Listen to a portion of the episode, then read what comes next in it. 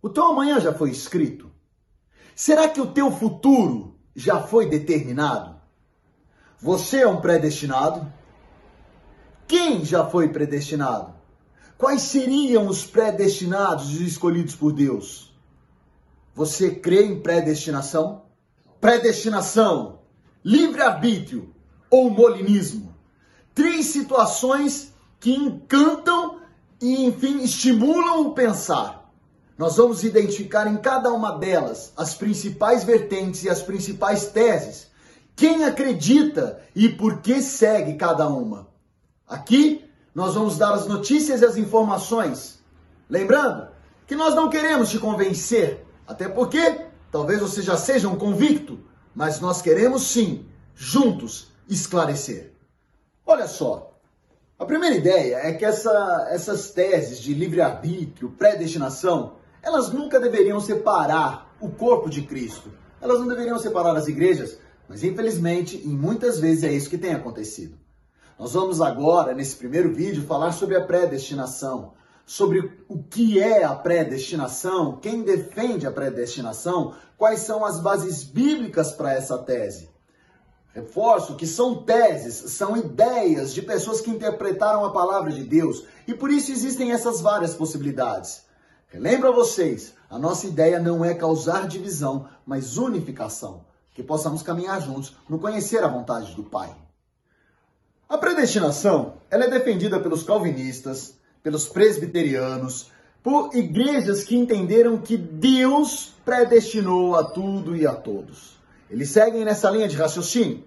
E a predestinação, ela começou com João Calvino, que, enfim, quando acompanhou as ideias de Lutero, identificou que Deus a todos escolhia. Então tudo acontecia pela santa, soberana e absoluta vontade de Deus, não podendo o homem seguir para vontades distintas e diferentes, combatendo claramente a outra tese que é a do livre-arbítrio.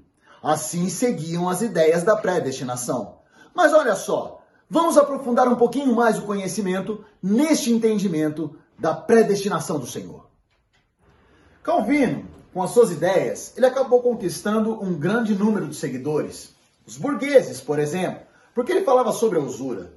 Mas Calvino seguiu e, dentre as suas ideias, eles são firmados em cinco bases, em cinco, cinco itens que acabam fomentando a questão da predestinação.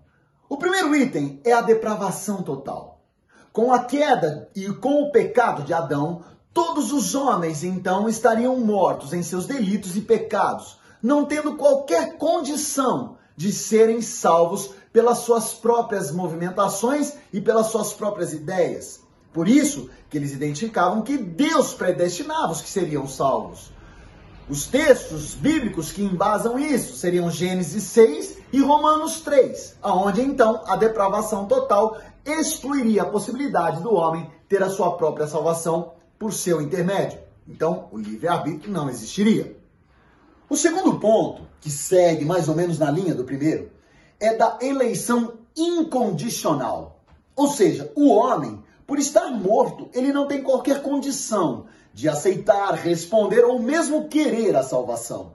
Por isso, Deus então escolheu ou predestinou aqueles que seriam salvos.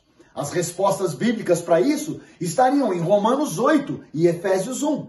Então, dentro dessa característica e sequência de itens, a predestinação está cada vez mais certa no pensamento e no entendimento daqueles que seguem a Calvino. O terceiro item seria a expiação limitada. Isso mesmo. Jesus Cristo então teria morrido por alguns, pelos eleitos e só por eles. Eu não teria a possibilidade de alguém vir a escolher Jesus Cristo e ser incluído nessa lista. A predestinação já delimitou e limitou a expiação. O quarto item seria a graça irresistível de Deus. Uma graça que, por conta da predestinação, ela não poderia ser afastada da minha vida, por mais que eu viesse a desejar. Eu seria atraído de tal forma para ela que, inegavelmente, eu seria um escolhido e um salvo. Esses dois itens, eles encontram base bíblica em Mateus e em João. E o último item seria a perseverança dos santos. Isso, aqueles que foram escolhidos, aqueles que foram predestinados por Deus, seriam perseverantes na batalha, na jornada. Eles enfrentariam as tribulações, mas eles não cairiam, eles não se afastariam, eles fielmente se manteriam no caminho de Jesus Cristo. Tal qual foi com os apóstolos. Passaram por grandes tormentas, por grandes tempestades, mas não se afastaram. Então a predestinação mantém tudo isso na livre e determinada escolha de Deus, sem a chance do livre arbítrio. Romanos 8 diz: Porque a quem antes conheceu, os predestinou, os escolheu, dando claro entendimento de que a predestinação tem uma forte fundamentação bíblica. E embora esses cinco itens eles tenham essa base, esse fundamento bíblico, muitos rejeitam a predestinação. Por qual motivo? Por que será que a predestinação então sofreu um ataque tão forte, a tal ponto do livre-arbítrio hoje ser contemplado em inúmeras igrejas, ser aceito por inúmeros irmãos? Simples. Para alguns, a predestinação seria injusta. Uma injusta definição de quem seria salvo ou não. Porque se todos pecaram, e todos pecaram, então todos merecem a morte e não mais a vida. Então, por qual motivo alguns seriam predestinados à salvação, sendo outros tantos preteridos? Essa injustiça, então, acaba minimizando a aceitação da predestinação. E um outro e forte argumento que contraria a predestinação é que ela não é coerente com a nossa realidade. Eu vou te dar um exemplo. Se você foi predestinado para ter uma vida e uma jornada no ministério de Deus, Sinal que você não vai morrer, porque a tua jornada é longa aqui no ministério. Você vai ter que pregar o evangelho, conquistar almas e salvar as pessoas. Sinal claro então que você pode fazer qualquer coisa que nada te abaterá. Você poderia simplesmente fechar os olhos e atravessar uma grande avenida e movimentada avenida que você não seria atropelado. Você poderia dormir no meio da linha de um trem, que o trem então ele seria parado antes de tocar no teu corpo, porque você foi predestinado. E aqui eu tenho um problema sério, porque na verdade não é assim que as coisas funcionam, não é assim que tudo acontece. Os presbiterianos, eles criem na livre agência. Como assim livre agência? Eles identificaram então que a predestinação existe e existe sim, mas para as coisas pequenas da vida você teria então a liberdade de escolha. Como por exemplo, hoje, visto uma camisa é, xadrez, quadriculada, lisa, Visto terno, gravata ou uma calça jeans? Livre escolha. Vou escolher e aí a predestinação de Deus não entraria na minha vida.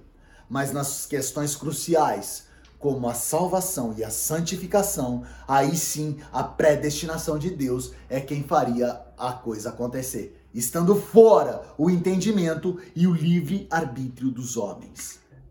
Enfim, estes são os pontos que favorecem ou desguarnecem a predestinação. Um outro argumento forte que na verdade eu vou usar já já quando falarmos sobre o livre-arbítrio é que nós somos livres para escolher a seguir o nome de Jesus Cristo não. Eis que estou à porta e bato. Se abrir, contigo cearei. Apocalipse 3:20. Mas enfim, assim seguem aqueles que acreditam nas teorias de Calvino.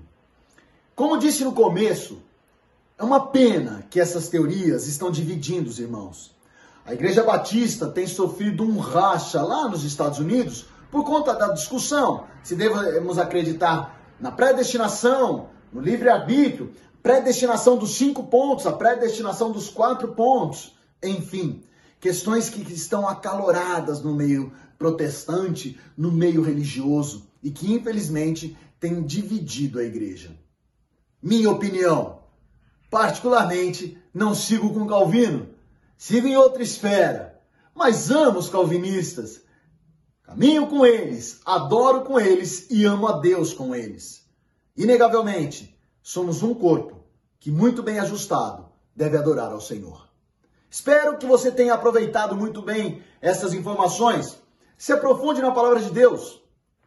Faça como os de Bereia que depois de ouvir a Paulo pregar, falaram: Paulo, que bênção! Agora espera um pouquinho, porque nós vamos nas Escrituras ver se tudo que você tem falado é verdadeiro e correto. Então, busque no Senhor a resposta para as suas dúvidas. E ama como eu te amo. Fica na paz do Senhor e até já!